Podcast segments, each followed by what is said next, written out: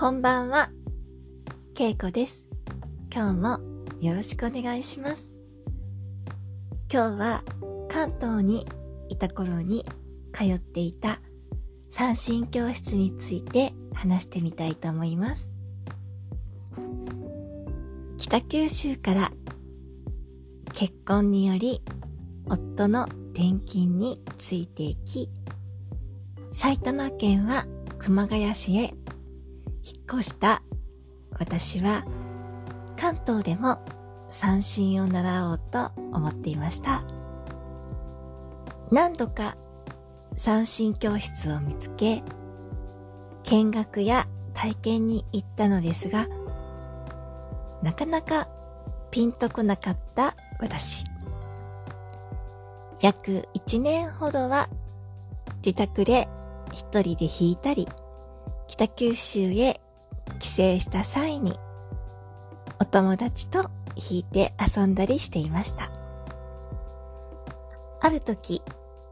熊谷の友人が三振教室が始まるみたいだよ、とチラシをくれました。てっきりチラシに載っているくらいなので、近所の三振教室だと思っていたのですが、なんとびっくり。電車に乗って30分ほど行く大宮での三振教室でした。けれども、なんとなくご縁を感じた私は、大宮まで出て体験レッスンを受けてみることにしました。その時の体験のメンバーは音楽の先生が 2人でした。そしてそこに私が1人。そして先生が1人。4人で和気あいあいとおしゃべりしながら体験レッスンをしました。そこは大宮の河合教室を使ったクイチャーパラダイスという教室の、えーレッスン会場になっていたんですけれども、なんとそこの河合の音楽の先生が 実は二人参加していたのだということを 後に知りました。先生の声がとっても綺麗で三振を弾く指がとても綺麗だったので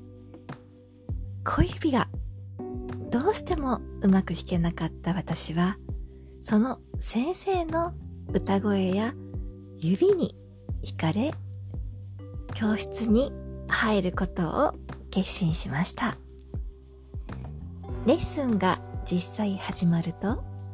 他にもあと2人参加していて時には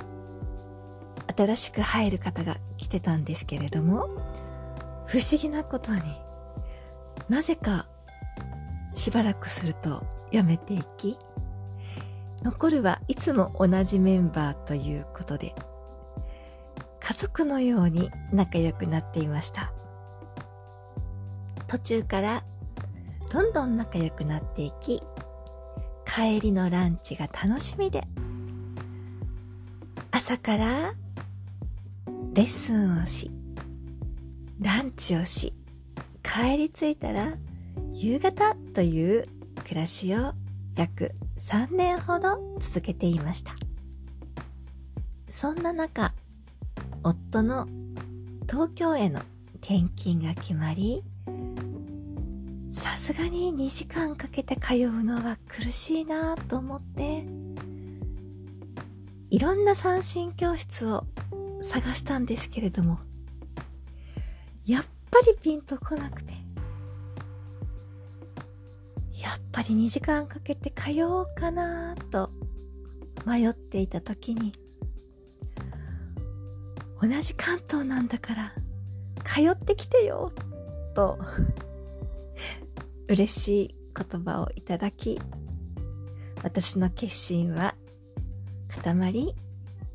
その後4年間北九州に帰るまで月に2回片道2時間かけて通っていました。この皆さんが本当に素敵な方でもう喋ってて楽しくて楽しくて関東の方ってこんなにポジティブで明るいんだと本当に尊敬していました。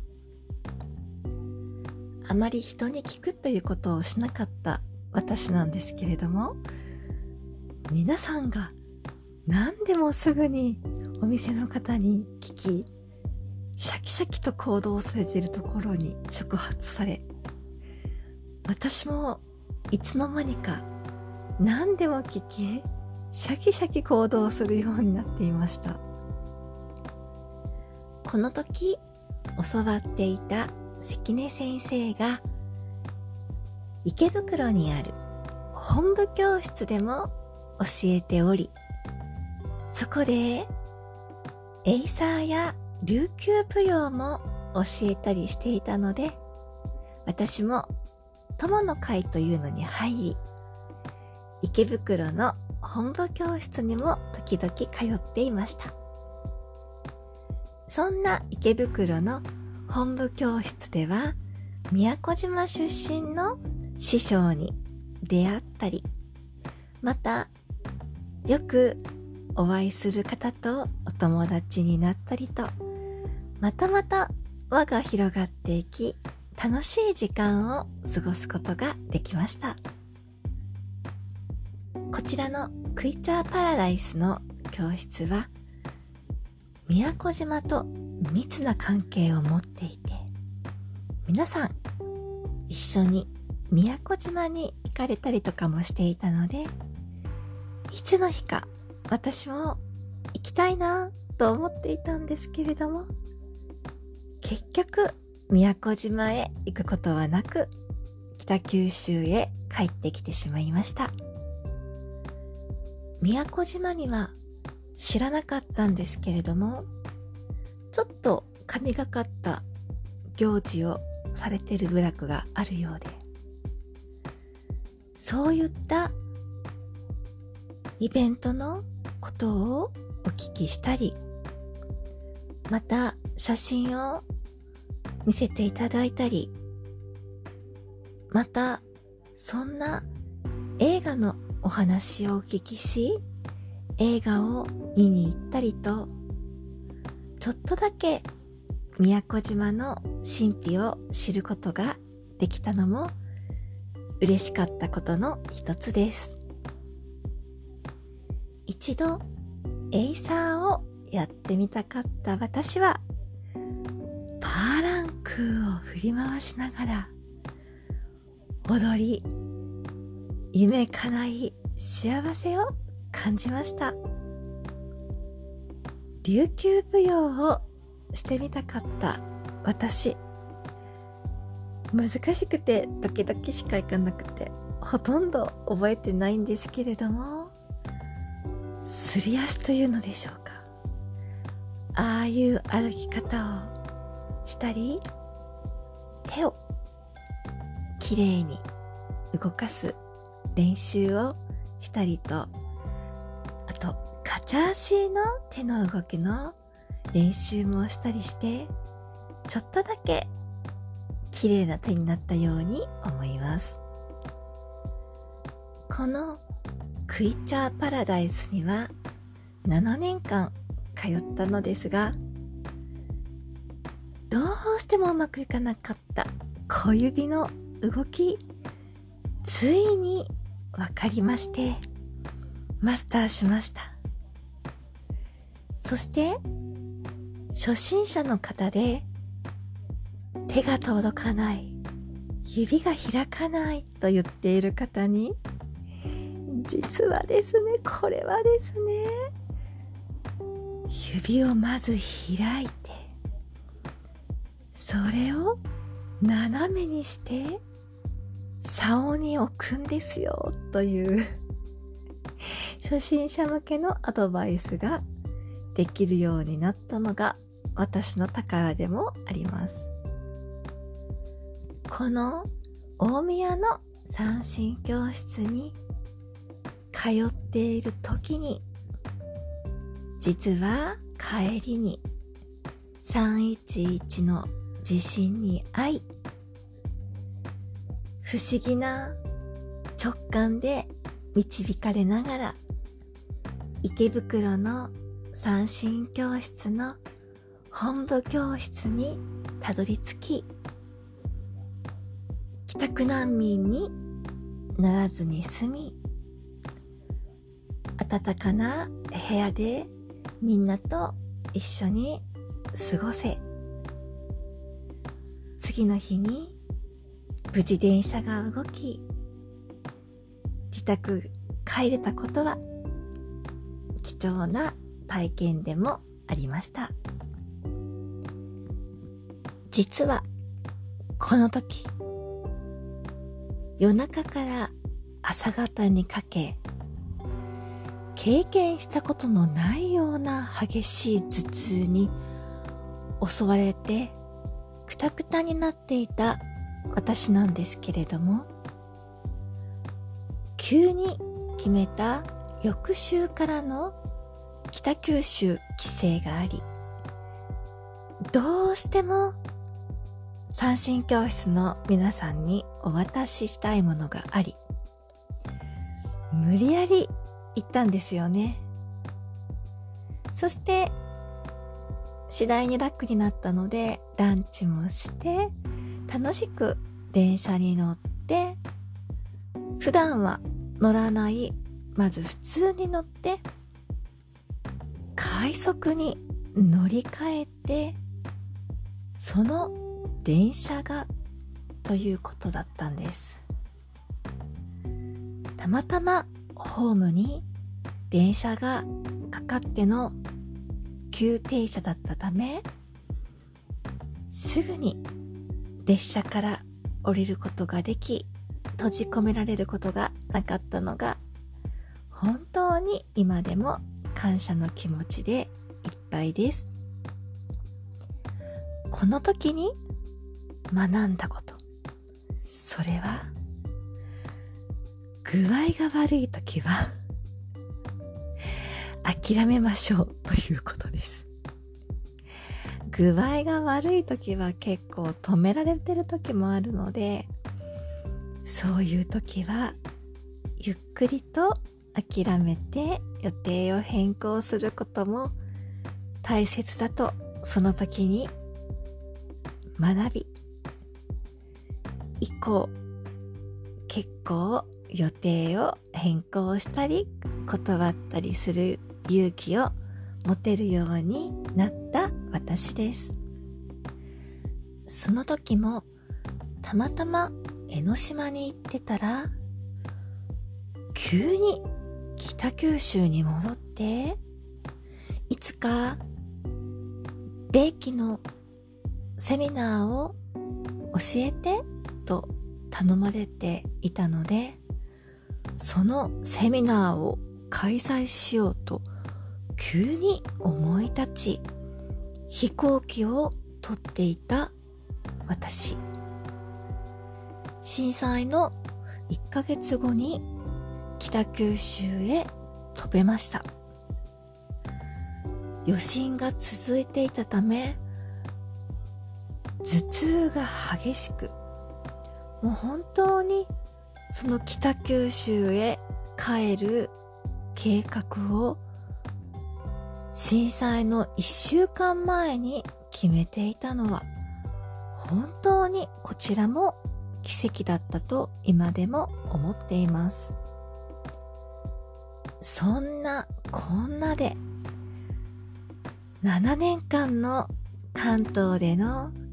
このクイチャーパラダイスでの三振の教室は教室だけでなく本当にいろんな思い出があります。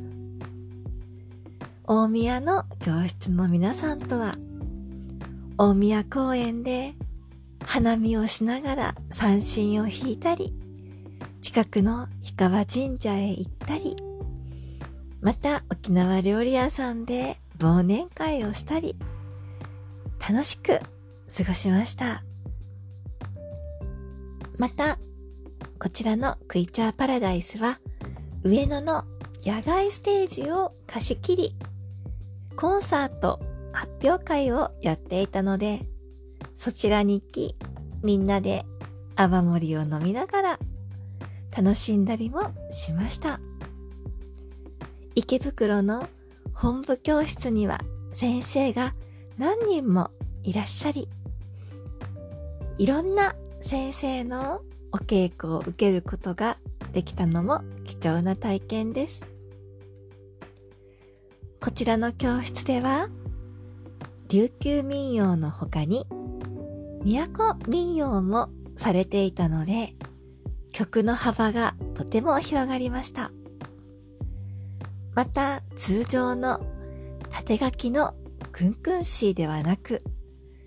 横書きの正楽譜付きの楽譜というものを作られてまして、そちらがとても見やすく、本当に助かりました。大宮の教室で最後に送別会を開いてくれたんですけれども、辞めていたお友達も集まってくれたり、本当に嬉しかったです。音楽の先生もいたんですけれども、そこで知ったこと、音楽の先生は宇宙とつながっている方が多いですね。音楽をされてる方と言った方がいいんでしょうか。なので、ヒーリングをしている私と同じような不思議な感覚の方何人も出会いとても嬉しかったです。最後の沖縄料理屋さんでの送別会での席なんですけど、この風景、私、なんだか記憶にあります？と、おっしゃってくださった方がいらっしゃり、その言葉を聞いたときに、私にもですね、デジャブのように、このテーブルをこのメンバーで囲んでいた映像が突然現れて、とても不思議な、とても懐かしい経験をしたことを今でも思い出します。きっと生まれてくる前に生まれた後はいつどこでどんな風に出会おうねともしかしたらみんなで打ち合わせをしたんじゃないのかななんて思います。そして皆さんと昨年2019年7月東京に行った際埼玉から皆さんが東京の新橋まで出てきてくださり皆さんと再会できたくさんおしゃべりができたことが本当に私の宝物です。今回は以上になります。今日もありがとうございました。ケイコでした。